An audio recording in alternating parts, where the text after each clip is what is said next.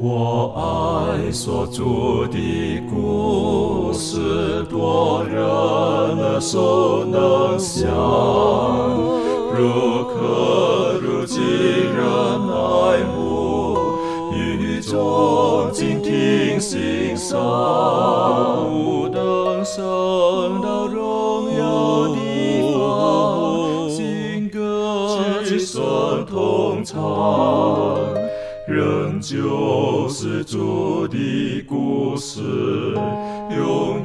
转将不忘。我很难说那故事，永垂不朽传万代，在天仍然的诉说主耶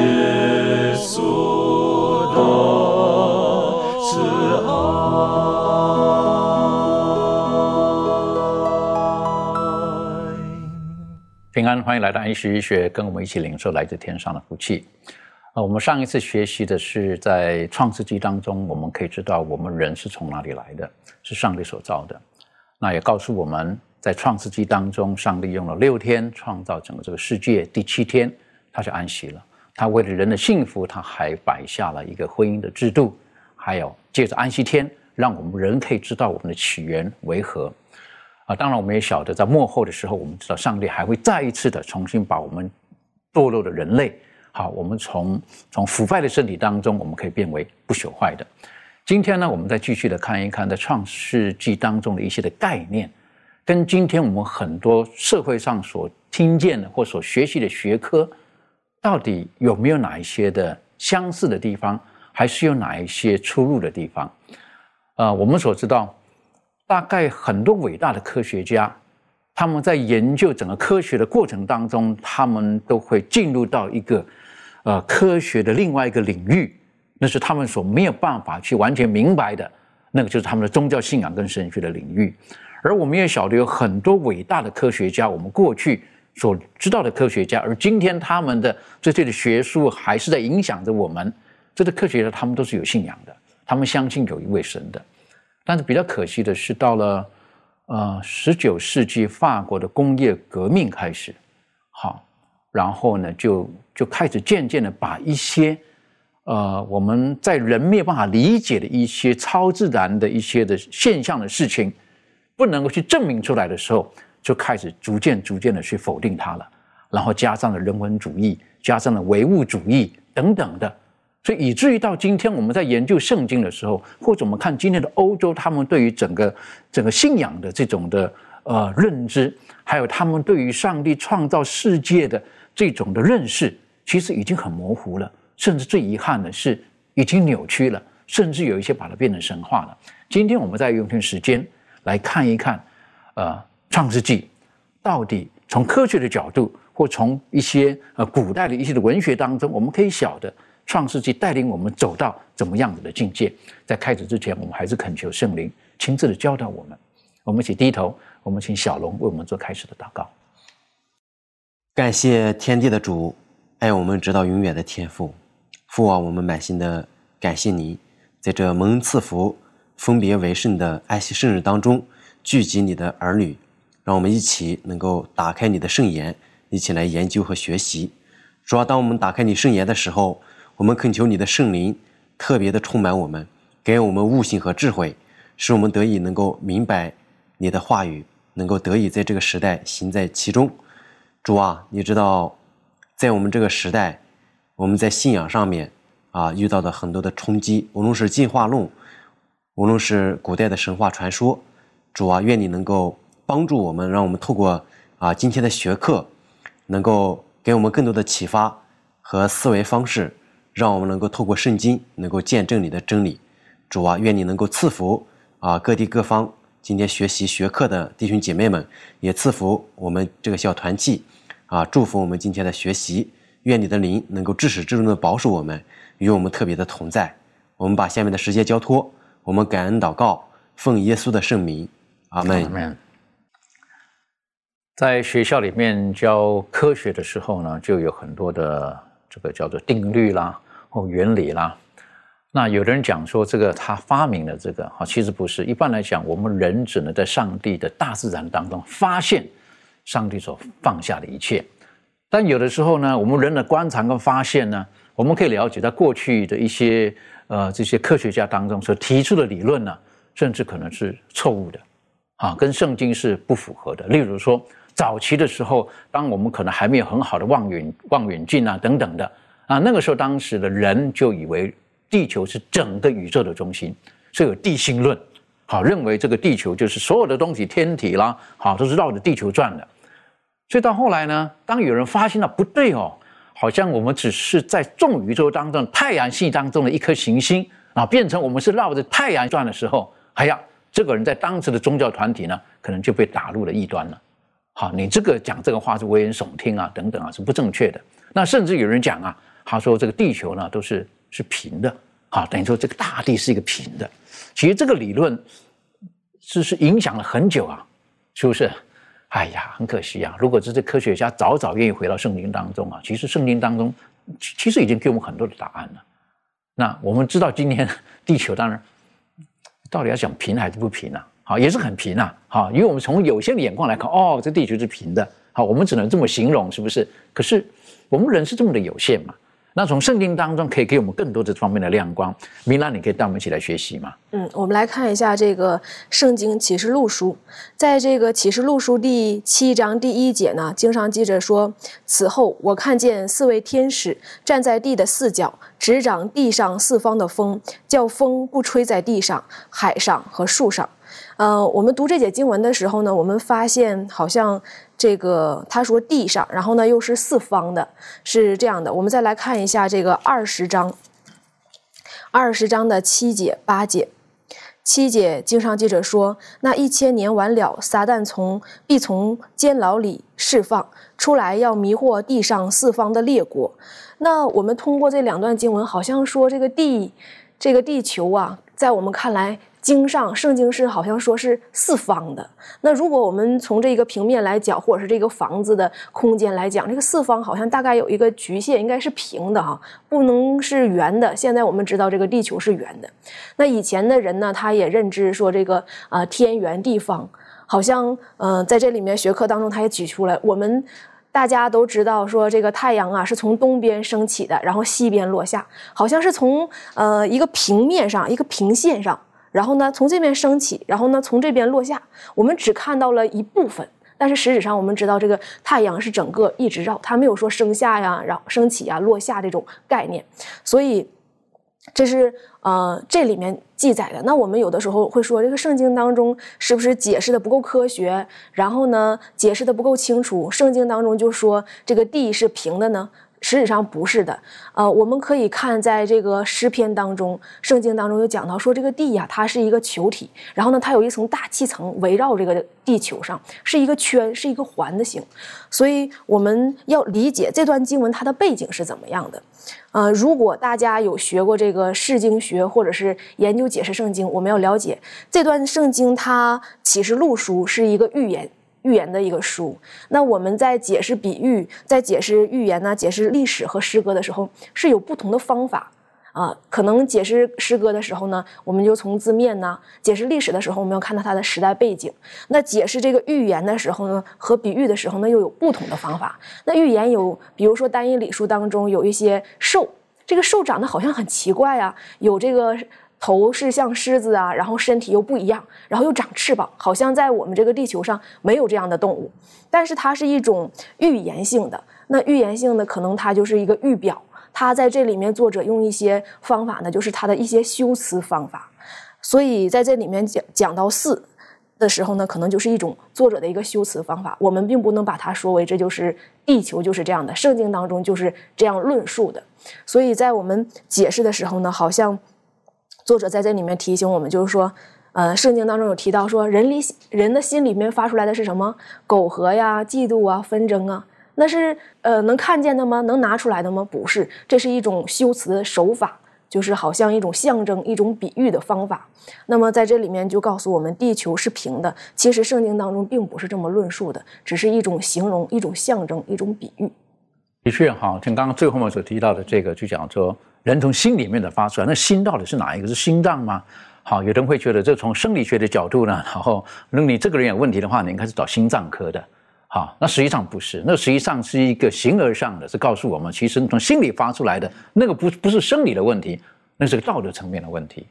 好，那个那个是形而上的一个。那那所以我们在看圣经的时候，有的时候提到了哈，四方的说东西南北就是个平的，实际上不是这个样子。那圣经当中实际上教导我们，地球到底是什么样子呢？这方面文坛，你有没有可以跟我们做更多的一些的资讯的分享？好的，呃，其实圣经在这一块儿有非常清楚的启示。我们看约伯记二十六章，呃，七到十节，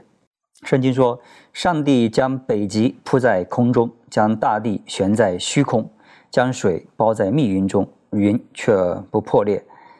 遮蔽他的宝座，将云铺在其上，在水面的四围划出界限，直到光明黑暗的交界。另外，在以呃以赛亚书四十章二十一、二十二节。圣经说：“你岂不曾知道吗？你岂不曾听见吗？从起初岂没有人告诉你们吗？自从立地的根基，你们岂没有明白吗？上帝坐在地球大圈之上，地上的居民好像蝗虫，他铺张穹苍如幔子，展开诸天如可住的帐篷。”呃，这两首经文比启示录要久远的很多了。我们通过圣经的这不同的记录，我们可以。给了我们很多客观的证据，足以证明这个圣经的真实性、科学性。当然，我们说圣经它不是一本科学书，但它给了我们很多这个关于科方面、科学方面的依据。我们知道约伯记大约是写在公元前呃一千五百年，然后那个以赛亚呢，大约写写于这个公元前七百年左右。这个描述对当时的人来说的话，可以说是匪夷所思、令人骇人听闻，因为。我们看到古人他们对这个地球的概念啊，刚才有提到是平的，或者我们中文有讲天圆地方，在古希腊神话里面有说这个地球是呃立在一些呃巨兽的这个身上，有支撑点的。但是呢，圣经却非常清楚地描述到，上帝他将他把这个大地悬在虚空，上帝坐在地球的大圈之上，所以在那个时候，圣经就早就说明了地球是圆球形的。而且呢，是悬在这个宇宙当中的，所以跟今天的科学所论证的是一模一样。所以，当我们从圣经当中的这几个经文，就像你讲了，这个是主前七百年，主前一千五百年。我们晓得这个以赛亚，他他他不是科学家啊。我约伯记的作者，有人说可能是摩西。啊，有人可能说可能是摩西是约伯记的作者，那约摩西可能受到一些埃及的一些一些高等教育的一些造就，可是他怎么会知道这件事情呢？好，我认为就是真的，这是上帝的圣灵告诉他的，是不是？甚至当他写创世纪的时候，他离开那个时代已经多久了？但是他有人说那是他在在旷野牧羊的时候，然后上帝。在在的，慢慢的就就就启示他了，等等的帮助他，所以我就觉得，呃，有时候当我们想到哈，这个呃，上帝创造，然后这个世界已经存在了数千年了，存在了数千年了，但是呃，有人讲的地球是圆的还是平的等等的哈，曾经也可能影响某一些人，影响某一些人，但是今天当我们有了那么多的证据的时候，实际上我们在某些方面是不用怀疑的，可是有一些人。他们可能还是还是很就自己所所所看见的，好所感受的，然后去判断周遭所有的事物。但今天我们就晓得了，是不是？这个我我们今天坐在这个地方，好，我们觉得不要动，好，不要动。事实上，地球是一直在动的，哈，而且速度还颇快的，对不对？地球的速度还颇快的。那我们人为什么没有感受到呢？这有太多的事情我们可以去探究的。这方面，庭轩有没有什么在跟我们分享的？嗯，对，我想，嗯，我觉得我们每一个人都会在某一个时刻的时候，都会对我们的生活周遭的环境有些感受，有些影响，然后甚至是会有一个呃启发自己想要去来认识啊，或者是去来探究这样子的一个心情。那呃，我就想到我自己本身在探究这个世界的时候，呃，我我虽然还没有这种智慧，就是去想象说，哎，这个地球到底是什么样的形状，因为已经有这个。呃，可能就是已经有这样子的学习了。但是我想到，如果是在呃，当时候在一切呃科学或者是一切研究都还没有来去帮助你证明的时候，就这本圣经所启示给我们的，呃，你愿意相信它的这个程度成分有多少？我想这就是我们跟神之间的关系啊是有多深厚。那我相信，在无论是这个约伯或者是以赛亚，当他们说出这样子的一个事件的时候，我想啊，圣经当中的没有一句话是呃没有意义。而记录在上面的，它有记录下来，它的价值跟存在，就是来帮助这些想要探究这个世界的这群人，然后能够去明白、认识到这个呃。上帝所创造的这个事实，那所以说，当我们呃能够在这个圣经的话语当中，能够去看见、看明之后，然后呃，特别是令人惊讶，这是在公元前一千五百年所记录下来的一个事情，一直到将近嗯，就是十五、十六世纪的时候，真正的这种的发现，嗯，你像去去比对下来，你会非常的惊讶。呃，你也不禁能够就发出赞叹，说这真的是呃神所呃创造的这个世界，真的有这一位真神。所以我想，这个呃被记录下来事实，也不仅是鼓励蛮多呃这个呃基督呃跟随基督的人。嗯，的确哈，如果在约伯记当中，我又记得以前我们在拿这个呃这个学习这个叫做所谓看这个星座的时候，啊看星座啦，然后拿一些是资格啦等等的。我记得那个时候就特别让我们看约伯记的时候，谁领出天上十二宫？好，那我们如果讲到这个的话，我们说啊，就今天天上的十二个星座，哈，十二宫十二个星座。那一般来讲的好像是回到是希腊了，啊，希腊的那种文化了等等的。可是，在约伯记当中，神已经启示他了。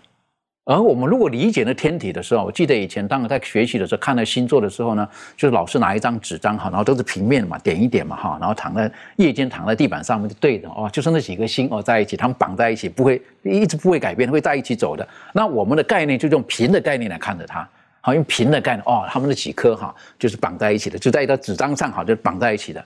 可是实际上立体层面一三 D 一了解的时候才知道，他们彼此之间差的是非常非常的远啊。非常非常的远呐，可是从人的角度来看，他们就是多少年来的就是在那里不动的。好，我们感觉好像他们一直在这动的，太神奇了，太奥妙了。我们人真的是非常的有限，非常的有限。所以求主帮助我们，让我们从圣经当中，有的时候觉得小小的文字啊等等，很快我们不明白的跳过去了。但是上帝的奥秘跟真理，跟他的伟大，跟他的品格在里面都向我们彰显。所以这一季当中，我们特别感谢这个作者带领我们学习，我们要如何正确的去研读解释我们手中的这本圣经。圣经当中的创造跟洪水，好，这个是在近东、中东，甚至在不同世界不同地方的文化、古代文化当中呢，略略都会提到，好，创造的过程，特别是讲洪水这一部分，好，洪水。如何这个大地如何遭到了这个水的淹没等等的这方面，呃，小龙，你可不可以跟我们做出一些什么一些的分享？好的，主持人，我们看到这个学科在作者呢跟我们提到，就是说，啊，古代的文学当中的一些创世故事和我们圣经当中的一些，啊，上帝的这个创造之间有什么样的一些联系啊？有什么相同的地方或者是不同的地方？那么虽然在古代的一些神话传说当中呢，也有。啊，提到用泥土造人了这些啊，啊，无论是在啊西方国家，还是在我们呃华人的这个历史当中呢，我们都可以看到这些，就是关于这个啊创世啊、洪水啊一些这样的一些记载啊。比如说在呃华人历史当中，我们有一个《周易》这本书当中呢，就特别谈到这个七日来复，这个七日来复说。这七日一周的这个时间法则，为什么尽管在这样循环了啊？他们有这样的一个也提到这个七日来复。那么在古代的这个神啊神话故事当中呢，比如说这个美索不达米亚的这个神话，那么他们在其中呢就也谈到这个创世洪水啊这些故事。但是这些故事当中啊有相似的一些地方，比如说啊最早的人类呢都是用泥土啊造成的。但是呢，两者之间呢，区别却非常的明显。在阿拉特哈西斯中啊，这是个神话故事了。那么在这个故事当中呢，呃，他就写到说，人要为神工作，这样呢，神才可以休息，啊，这他们提到的。但是在创世纪当中呢，我们都知道，上帝为了呃人类创造了这样一个啊美好的世界和其中的万物，他将人类呢视为创造的这样一个顶峰，并且呢，他与他们一同的安息。这是在创世纪当中呢，我们可以看到的。最后呢，上帝把这个我们的人类的始祖亚当和夏娃呢，安置在了一个非常美丽的伊甸园当中，让他们呢与他之间呢有一个互动，有一个交流交通，并且呢，啊派他们管理这个园子当中的一切啊，并且呢，比如说我们来看这个创世纪的一章二十八节，这里就谈到了说，上帝赐福给他们。又对他们说：“要生养众多，遍满地面，治理这地，也要管理海里的鱼、空中的鸟和地上各样行动的活物。”那么，通通过这节经文呢，我们可以看到，我们人类的始祖是一个管家，我们人类也是一个管家，我们可以管理这个上帝所造的这一切，这是上帝赋予我们的一个啊一个美好的一个职分。那么，在第二点，我们可以看到，在啊古代的这个。阿特拉哈西斯啊，这个神话故事当中呢，他谈到说，一个小神呢被杀，杀了之后，他的血和泥土呢混合，然后造了七个男人和女人，啊，这是他们的这个故事。但是在创世纪当中呢，第一个亚当是上帝呢亲手创造的，然后呢，最后将生气了吹在他的鼻孔里面，他就成了有灵的这个活人了。之后啊，上帝呢让亚当沉睡。然后从他的这个肋旁取出他的肋骨呢，造成了这个夏娃。这是啊我们人类的这个始祖，但是这个绝对不是上帝并没有用这个啊杀这个别的这个什么东西啊，用他的这个血呢来啊创造亚当和夏娃，这是完全不同的一个概念。那么我们这个再透过这个创世纪的这个记载呢，可以看到就是说，在上帝创造这个天地海万物的过程当中啊，他是。没有任何的冲突和暴力的这个一些迹象的，反而是在这个古代的神话故事当中呢，它却表现了这种就是矛盾冲突，还有一些啊杀戮啊这样的一些东西。我们可以看到，在创世纪的这个第一章里面，它都提到了这个啊第二日、第三日、第四日、第五日、第六日呢。就谈到了说，上帝看着这一切是好的，好的，好的，好的，好的。最后呢，在第六日时时候呢，他创造完之后呢，说，上帝看着这一切呢甚好，就是非常的完美，没有任何的这个瑕疵。但是在啊他们的这个神话故事当中呢，却不一样，就是充满了这个啊这个冲突啊、暴力啊这样的一些情况。那么圣经的记载庄严而崇高，他描述了一位全能的上帝在一个。完美的世界里，为人定了尊贵的目标。最终，这些根本性的差异呢，让学者们得出了结论：这二者对创世的描述呢是截然不同的。这是我们可以看到。对，所以有一些古代的一些的文学或者是一些神话，他们可能有提到一些，但是但是可能就是只字片语，甚至有的是错误的，啊，不正确的。那当然，在那个文化当中，如果一直相信这一件事情的时候，可能他们就就被带入到一个一个错误的境界去了。很感谢神，我们在手中有这本圣经，而我们了解，实际上埃及是一个一个很很敬拜很多很多偶像、很多神明的一个一个国度，而摩西是在那环境当中长大的，所以我们相信，当摩西他离开埃及，他在米甸的旷野四十年的时候，他一定会记得很多埃及曾经教导他的一切的神话啦，一些这些东西。可是上帝的灵告诉他，很多是错误的，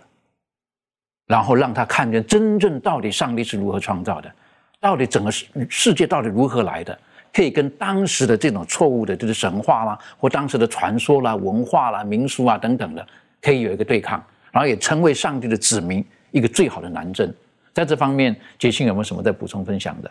的确，在这个世界各地呢，都有关于一些神话的流传。比如说，呃，人是如何来的？比如说呢，在呃印度啊，或者是在中国，它都有一个民间的传说，就是曾经呢有一场大水毁灭了整个世界。不光是这个民间的这个流传，包括一些科学的证据，比如说地质学，根据这个地壳。曾经呢它发生过变迁啊、分离、板块漂移说呀等等，地质学、考古学呢都在证明呢，曾经有一场大洪水。毁灭了啊，这个整个世界。那么这样的一个流传呢，就是慢慢的、慢慢的在在人间开始呢，哎，被人广泛的去传说。那后来呢，可能这个一流传，慢慢的就开始传歪了，哎，不断的一代一代呢，添油加醋、减点删点的哈，慢慢的就开始变成了一个今天所说的这个神话。但是我们知道啊，这个我们手中的这本圣经揭示了整个世界的由来。那么摩西在圣灵的启示之下呢，就把圣经啊，就把这个创造这一切的过程，包括整个地球曾经经历的这一切事情，都记载在圣经当中，留给我们今天后世的人嗯所去查看。但是我们从圣经和这个民间的流传呢，我们看到了一个相似之处，他们呢都认为有一个哎有一场毁灭式的。以毁灭性的一个大洪水，曾经呢在这个世界上发生过。在这里面呢，我们也可以看到了，好像这个呢，可能也是作为圣经的一个旁证，让我们能够更加证明我们这个圣经呢是准确无误的。的确哈，我觉得在这个时代当中，我们要要特别的谨慎。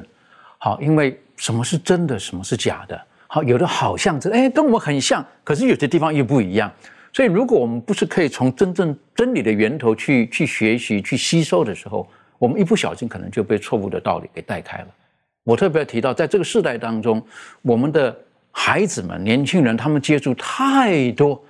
跟圣经是冲突的事情了，跟圣经的精神是冲突的事情，而他们接太少接触神所创造的这个世界，太少了，接触了太多人所制造的东西。我就记得在几十年前，哈，大概三十年前有了哈。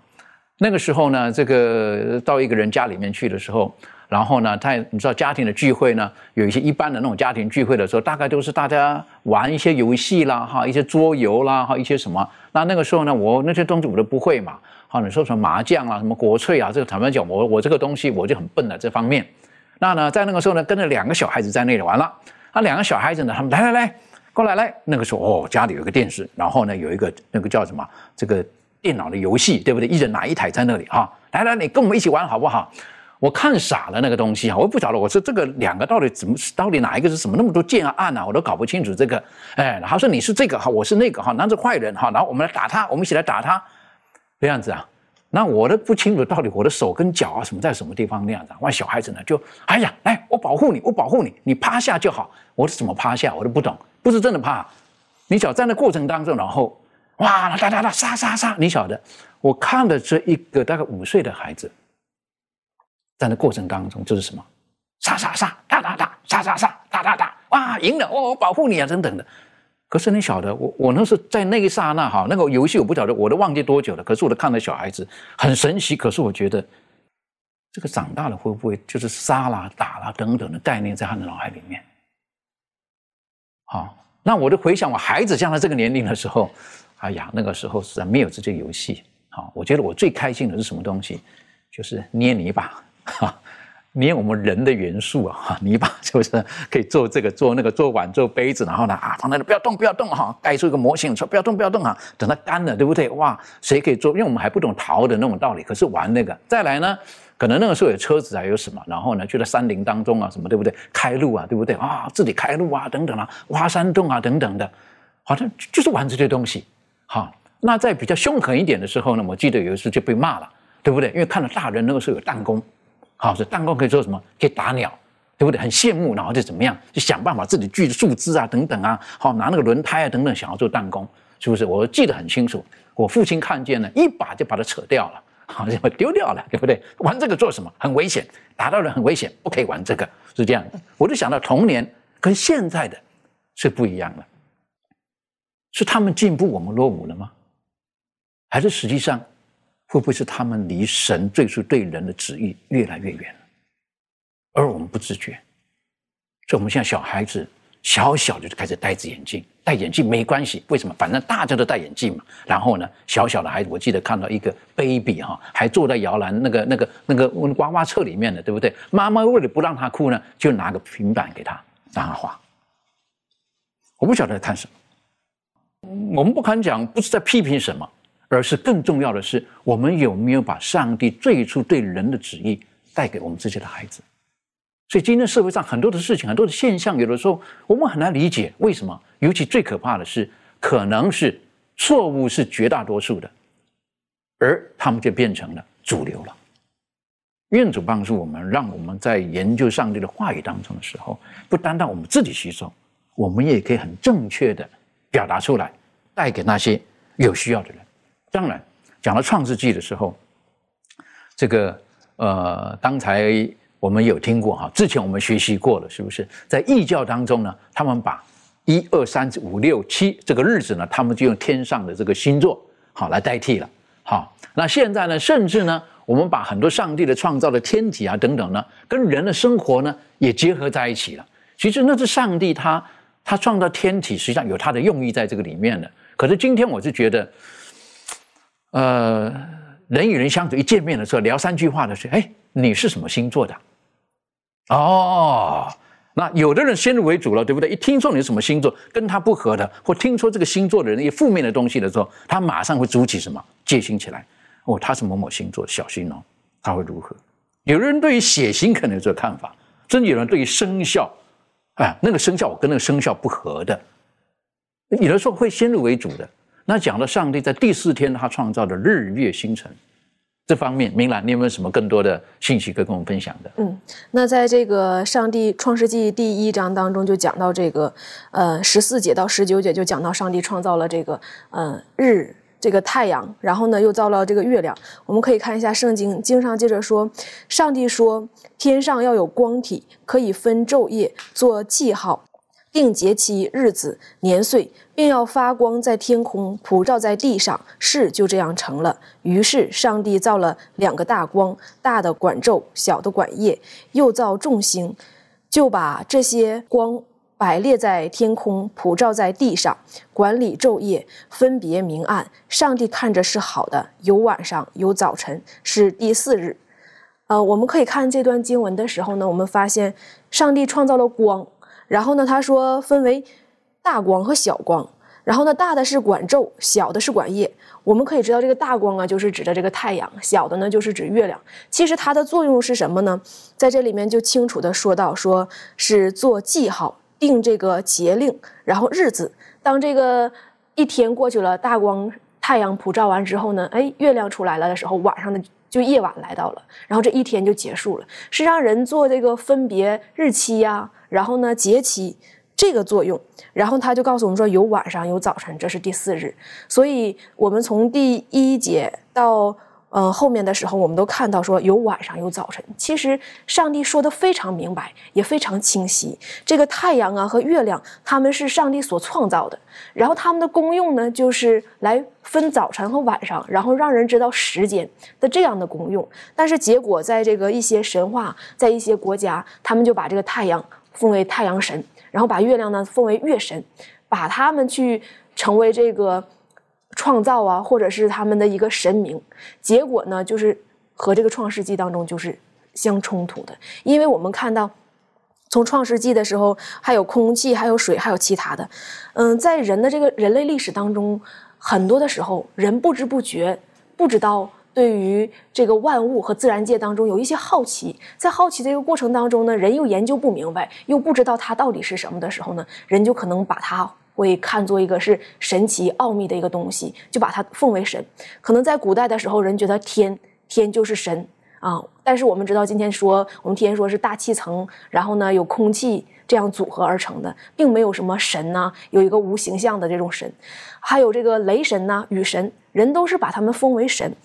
但是实质上呢，这些都是自然界的一个现象，而是他们是被造的，并不是神明，也不是对于人类啊有什么帮助、有什么造就，可以改变人的命运呢？改变人的生活和方向的。因此呢，我们要清楚的认明《创世纪》当中所讲的和我们在生活当中一些文化当中一些背景当中所涉及的时候呢，我们要特别注意，我们要小心。有的时候我们会不会把？被造之物当做了神明，把那些不该是神的当做了是神，而真正忽略了那位创造这一切的主宰就是上帝。的确哈，当我们在看的这些呃大光、小光、太阳、月亮、星星等等的时候，呃，人不明白，然后像刚刚明兰讲的，我们就可能赋予它一些超自然的东西，然后人是解释的动物，然后就开始解释了。好，这应当是如何，这个现象应当是如何，那个现象应当是如何。但是圣经开宗明义很清楚的告诉我们，实际上它就是要让我们了解年日，啊年日，然后节令。当然说到这个的时候呢，呃，我们现在用的这个历法哈，跟圣经最初跟和犹太人的历法是不大一样的。好，犹太人历法呢比较真的是靠着这个天体的运作，哈，那他们是用月亮来计算的哈，一个月就是三十天。好，那有点像我们所谓的这个叫做呃农民历，好，农民历就是这个样子。所以我们现在呢，呃，这个要过年呐或什么，我们大概都是遵照的那个历法而走的。而这种历法呢也蛮准的。好，有人说到这个时候呢，哎，天气会暖了，哎，到这个时候会寒了。好啊，当然在更进一步的话呢，上帝可能特别赐福给我们中国人哈，然后到这个时候呢，这个应该吃什么东西对身体好啦，当然吃什么都对身体好啦。啊，当然，上帝是很奇妙的。好，上帝是很奇妙，也是非常爱我们的。当讲到这个天体的这个时候，我就觉得也是也是也是非常奥妙的。好，非常奥妙的，因为因为这个有太阳有月亮。好，那我们知道，除了是管这个呃年日之外，它对于我们整个生成大地的生生不息是非常有关系的。好，如果说没有太阳，农人也烦恼，是不是？太阳太多了，好，该下雨的时候不下雨，他也烦恼。是不是？那上帝是很奇妙的，在他都有一定的美好的安排。但是很可惜，到今天我们晓得极端气候已经开始影响了，极端气候开始影响了。那那影响我们整个人类的居住的这个地球，那到底该如何呢？是不是怪太阳呢？还是怪月亮呢？那实际上他们还是从上帝创造的时候到现在，他们依照的时间继续的运作。是为什么？实际上是地球本身。因为罪的关系，我们出了一些问题。但求主帮助我们，让我们每一次这个在享受阳光的时候，或者在夜间漫步的时候，让我们想到这个都是上帝他为了我们人的好处，而他所设立的这一切。当然，在一些一些的这个文化或者文明当中呢，他们略略也有提到这个人的被造，人是怎么出来的？好，也有提到人是怎么出来的。那圣经当中告诉我们，是不是上帝是用尘土。是不是造了亚当，然后之后呢？然后呢？用一根肋骨造了夏娃。那实际上，其他的不同的文明当中有不同的一些说法。这方面，呃，文台有没有什么可以跟我们再多一些补充分享的？好的，我们会透过这个《创世纪》对人创造的记录，可以看到圣经关于人这一方面跟其他神话的这个明显的差异。我们看《创世纪》二章第七节，圣经说：“耶和华上帝用地上的尘土造人，将生气。”吹在他鼻孔里，他就成了有灵的活人，名叫亚当。然后十八节，呃，到二十四节，耶和华上帝说：“那人独居不好，我要为他造一个配偶帮助他。”耶和华上帝用土所造成的野地各样走兽和空中各样飞鸟都带到那人面前，看他叫什么。那人怎样叫各样的活物，那就是他的名字。那人便给一切牲畜和空中飞鸟、野地走兽都起了名，只是那人没有遇见。配偶帮助他，耶和华上帝使他沉睡，他就睡了。于是取下他的一条肋骨，又把肉合起来。耶和华上帝就用那人身上所取的肋骨造成一个女人，领他到那人跟前。那人说：“这是我骨中的骨，肉中的肉，可以称她为女人，因为她是从男人身上取出来的。因此，人要离开父母，与妻子联合，二人成为一体。”那么，很显然，《创世纪》第二章是对第一章的。呃，上帝创造的一些细节的扩充哈，从第一章我们就能看到人的创造，在他整个的创造大功里面的这个位置，上帝把他的杰作放到了最后，他使人富有他的形象和样式，而且呢，前面一切所造的都很显然是为人而预备的。那么通过第二章呢，我们更加看到了上帝他在造人的事事上这种特别的用心。我们说他，上帝说有就有，命立就立，他完全可以一句话同时造出两个人。然后出现在他面前，但是他却精心的设计了，他用这个尘土塑造了这个亚当，同时呢，他也让亚当通过这个取动物的名字，意识到自己需要一个配偶，然后在这样这样的时候，他又亲自动了一个手术哈，然后来这个选了他的一根肋骨，来为他造出这个一个配偶夏娃。所以这样，我们不管从这个客观，还是从亚当他主观的感受，都能够看到上帝对人的这种重视度。所以这一点与其他神话，呃，异教哈对人类的这个描述形成鲜明的对比。那么这里学课呢也稍微有提到，呃，他说古代近东神话不约而同的将人类的创造描述为事后之计啊，他们认为人的被造呢是为了减轻神明的辛劳，但是圣经呢我们看到。他的观念就把人的位置呃非常的这个崇高，因为人类呢是上帝可以说他是这个上帝的副摄政王，来代表他管理这个世界的。而且呢，我们看到人的创造也是上帝预先就计划好的，并非这个事后的措施。的确，所以当我们看见这个亚当夏娃的这个呃受造的时候，在第一章的时候说他造男造女，可是第二章呢就更清楚的描述的这个过程了。那我觉得这个上帝在创造的过程当中，他一直满满的他的本性品格、爱的一个表现，而且他把人放在一个比所有的动物当中更高的一个地位，所以他让人可以去像刚刚文坛带我们去看的圣经，他让人可以去给动物起名。你晓得，在在我们的文化当中，中国人文化当中，起名字这个是长辈的事情，起名字这是一个特权，起名字这个不是随便可以起的。好，而且起名字都有很含义、很深的含义在里面的。但是上帝把这个权利，我们说权利哈，他把这个交给了亚当，然后呢，从他的骨里面哈，然后就就拿了一个肋骨啊，把肉又缝起来，然后呢，实际上我我认为摩西在写这一段的时候，上帝是告诉他，就是实际上我造男造女，好在的过程当中很重要的一个是。我要诉说他们之间的关系到底是如何的。男人、女人，实际上在上帝的意念当中，他们不是两个没有关系的个体，他们是非常关系密切的两个个体。可是他们能够在一起，所以夏娃的出来呢，是从亚当身上出来的。而圣经当中呢，这个呃，这个比较在创世纪当中哈，比较这个。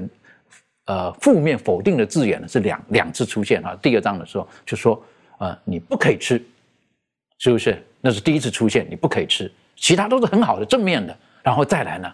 当亚当起完梅子之后，出现了第二次的叫做不好，那人独居不好，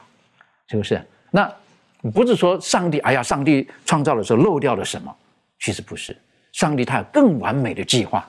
他希望透过人的这种关系。可以略略的明白他们善于真诚的美好的关系，也让我们能够珍惜我们跟我们周遭人的这种美好的关系，应当是建立在一个很紧密的一个关系当中。但是我们晓得，在有一些文化当中，或经过这个世界的几千年的历史，有一些东西实际上跟圣经的价值观已经是有所冲突的，或者说不一定是吻合的。最可怕的是，这些价值观现在变成主流的一些的观点了。而我们感谢神，我们还是有圣经，我们可以在在不知道不知所措的时候，我们可以从圣经当中得到方向，得到安慰，得到力量。这方面，庭训还有没有什么再补充分享的？嗯，我想这个呃社会的这个价值观这些主流呢，呃，它常常是以一个人。啊，人的需要为出发点，然后呃，这些出发点其实有或多或少有一些是非常呃，就是符合圣经，但是有很多的部分呢，其实是呃背离圣经的。呃，像我们所非常知道的，就是呃，我们呃，就是在。呃，我们的生命当中，我们所面对的一些呃困难或者是问题的时候，我们通常容易就用我们的感官去感受、去认知，然后去判断啊这件事情是呃是否是正确的。但很多时候，圣经里头有很多东西都叫我们要靠着信心。呃，信心这件事情，其实对人来说，呃是非常的呃模糊的、模糊不清的。有时候。特别是当我们呃基督徒想要分享这个信息啊，跟我们身边的人时候，讲到这个信心这一块，对他们来讲就是一个非常呃抓不到图片，然后也不晓得怎么样去呃正确的去啊明白这样子一个道理，然后所以呃这个时候就会来到一个呃状况，就是我要怎么样。嗯、就是去确认，就是这本圣经到底所说的里面的内容是不是正确，我反而可以去更依靠我自己的感官，然后去来认识这样事情。所以我觉得，无论是在几千年前，当时候，呃，这个特别是挪亚的那个时代，呃，所产生出来的一个状况，就像圣经所提到，挪亚时代怎样，今日的时代也是如此。我们也是在呃，像当时候的人一样，我们很难去用这个呃单纯的信心去信靠圣经当中的东内容。那我觉得，呃，这个有什么样可以帮助呢？我觉得。呃，最好的一个件事情，最好一个方式呢，就是透过我们每一个呃基督徒的一个见证跟我们的生命，好让我们可以把圣经当中的内容真的是活现出来，然后真的是反映在人面前，圣经的呃呃。教导圣经的教训，圣经所记载的事情都是可信的。我觉得唯有建立出这样子的一个关心，跟这样子的一个见证，才能够让人得以幸福。的确，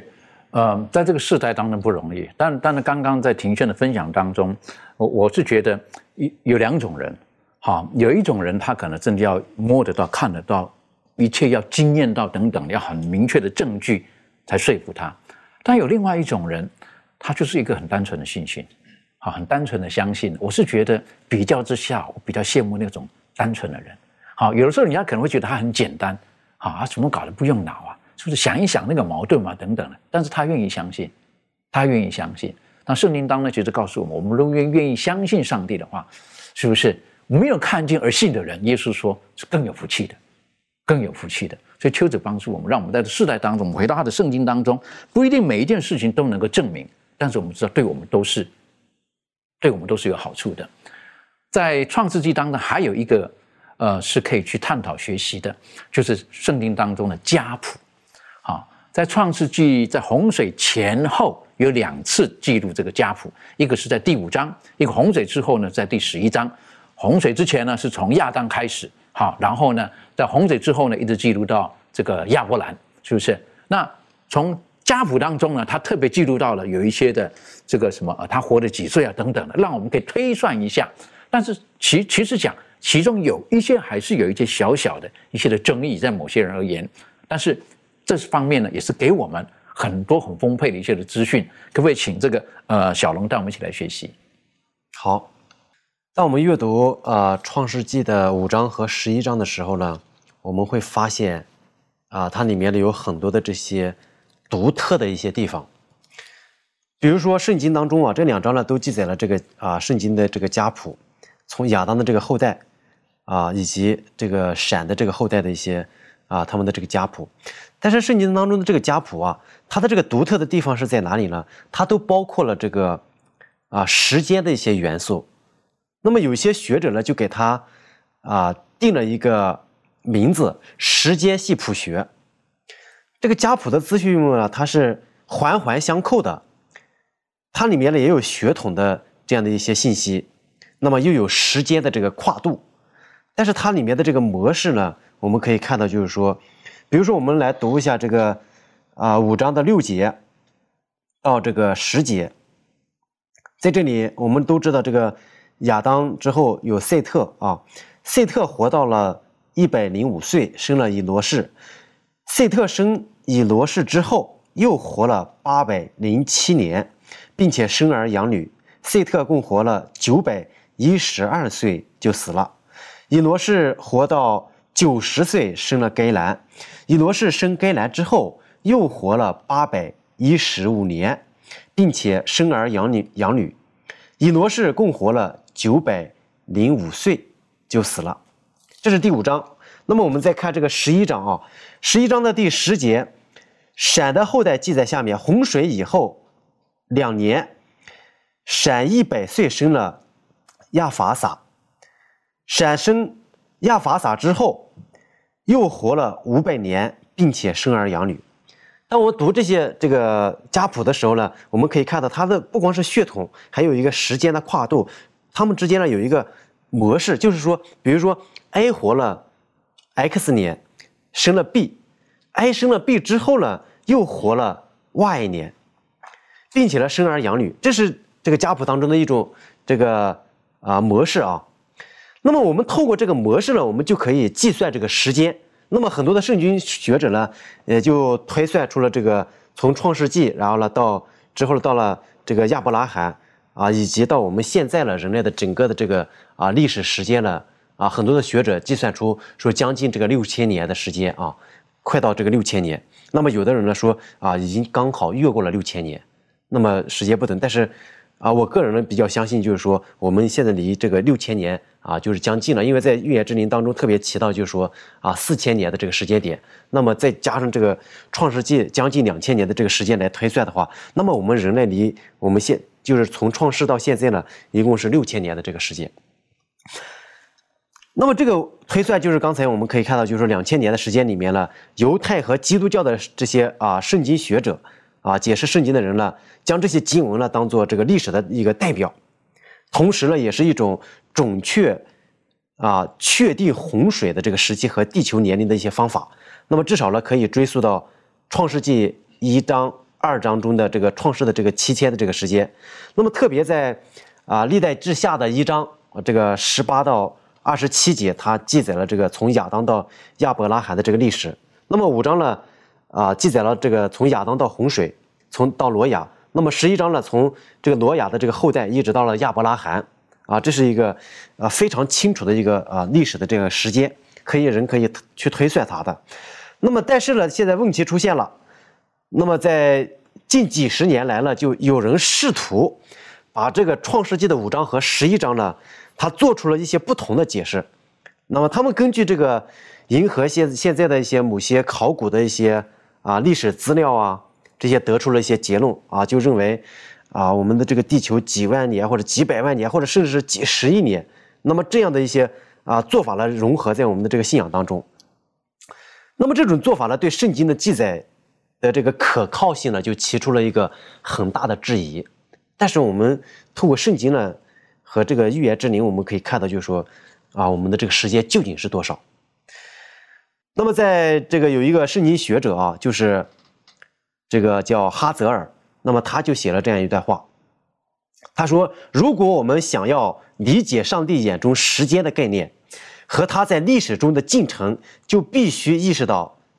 这个创世纪的五章和十一章，那么具有历史和神学双重意义，将亚当与其他人呢，人类呢能够联系在一起，并在时间和空间所及的范围内，将上帝与人类联系起来。创世纪五章。”和十一章提出了时间框架和人的这个谱系列，将上帝的子民与上帝所造的人呢串联起来，而后者呢则是六日创世的一个高潮。那么这个啊学者呢他说的这段话呢啊，我觉得说的非常的到位。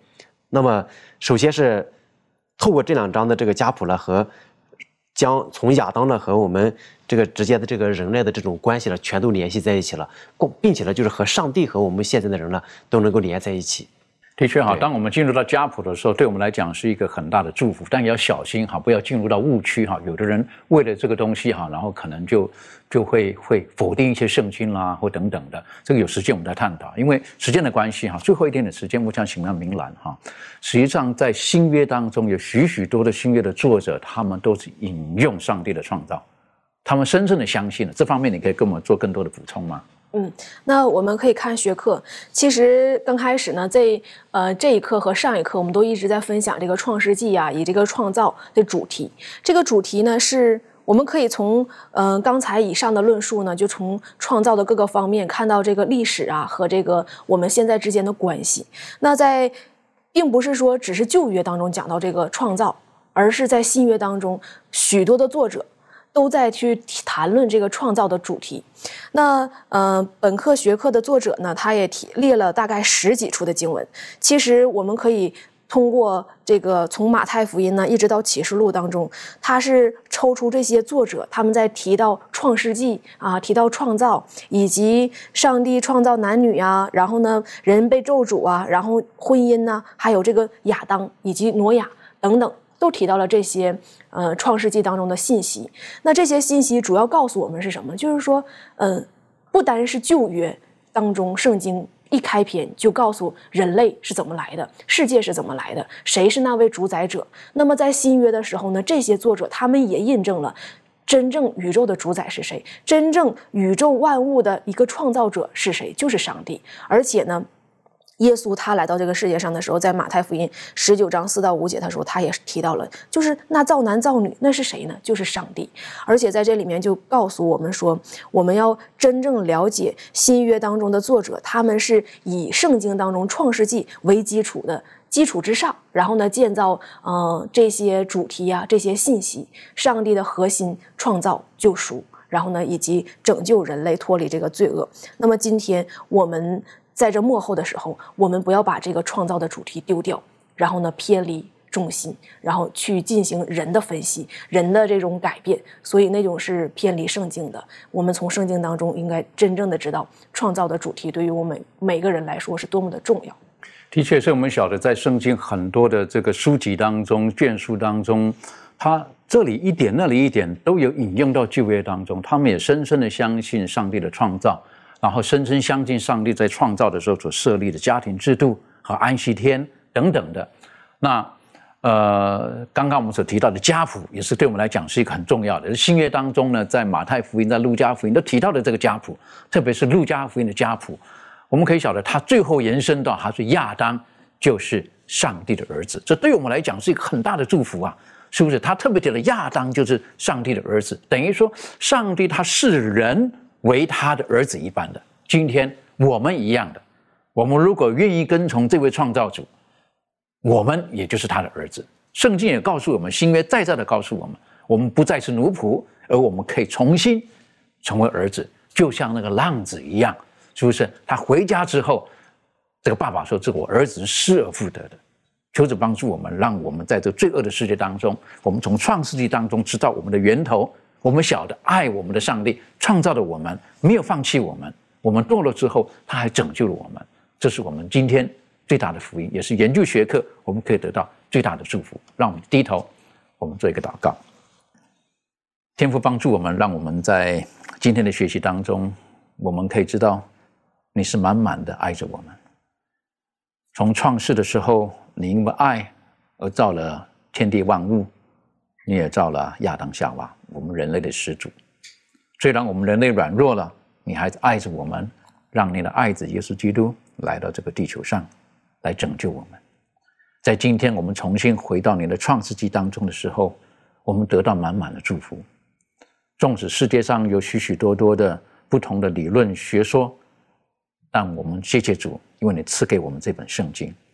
让我们知道你是又真又活的主，帮助我们。让我们不单单有圣灵的浇灌，能够明白你的话语，更赐给我们完全的信心，能够相信并接受你的话语，让我们的生活能够活在你的话语当中，使人看见我们的一切，可以将荣耀归给我们在天上的父，以至于可以有更多的人准备好等候耶稣基督的复临。谢谢主爱我们，祷告是奉靠耶稣基督的名求，阿门。